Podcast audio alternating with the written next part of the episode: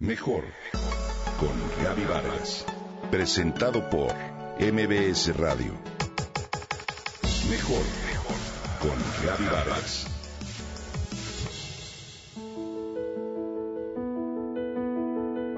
Hay situaciones en las que cobra sentido aquello de sentir pena ajena.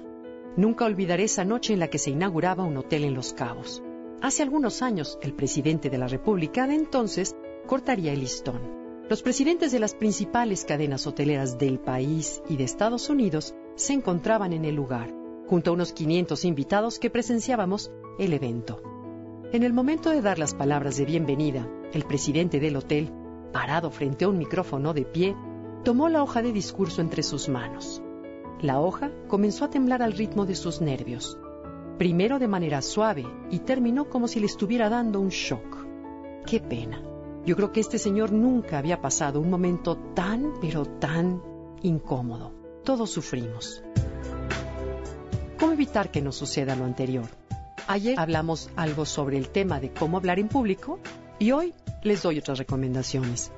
El estrés es una reacción interna a una situación externa y eso lo podemos controlar antes de tomar el escenario, es importante que permanezcas a solas un rato para respirar varias veces de manera honda, profunda, rítmica y lenta. Esto es un método muy antiguo, pero muy eficaz para calmar, crear una pausa interna y estabilizar las emociones.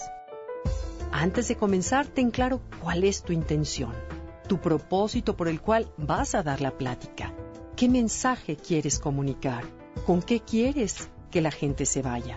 Prepara también tu material, pero hazlo tuyo, no lo leas. Apasionate a tal grado al hablar que contagies tu entusiasmo, tu pasión o tu interés por el tema. Decía Nietzsche que ningún maestro le pudo enseñar algo que él no supiera, con excepción de uno, y no por la materia en sí, sino el entusiasmo con el que la exponía. Viste con algo que te haga sentir cómodo, seguro y profesional a menos de que el expositor sea un genio, es difícil acallar las voces internas cuando vemos que alguien no muestra respeto en su vestir. Cuando ayudas, te ayudas. Si estás nervioso, no pienses en ti. Piensa en lo que vas a ayudar a tu público con lo que les vas a decir. Y no juegues al actor que actúa no estar nervioso. La verdad es que no engañamos a nadie. Más vale decir abiertamente, me siento nervioso, lo que la gente, además de que lo entiende, lo agradece y buscará apoyarte. Párate derecho. Percibe cómo te plantas materialmente en el escenario. Respira hondo y profundo y ve al público de frente unos segundos antes de empezar a hablar. Procura hacer todos tus movimientos más lentos que de costumbre. Por ejemplo, si vas a sacar tus lentes o abrir un folder, esto da la idea de control y a ti te tranquiliza. Por supuesto, nunca lleves una hoja suelta. Las palabras son solo códigos.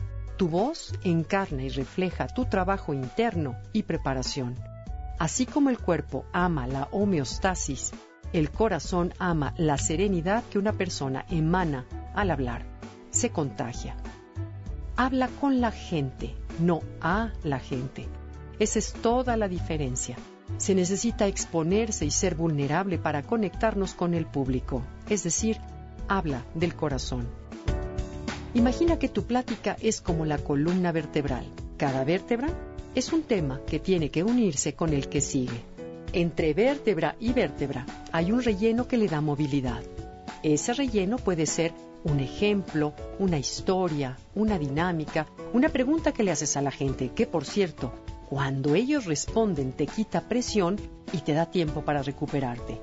Y para terminar, finalmente hablamos aunque no hablemos. Así que lo que más captamos de un orador, más allá de sus palabras, son sus valores fundamentales, que pueden o no hacer resonancia con los nuestros. Es por eso que cuando una persona expone, le creemos o no a lo que expresa.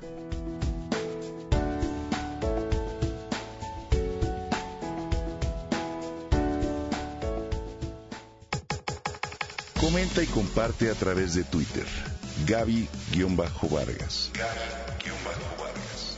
Mejor con Gaby Vargas. Presentado por MBS Radio.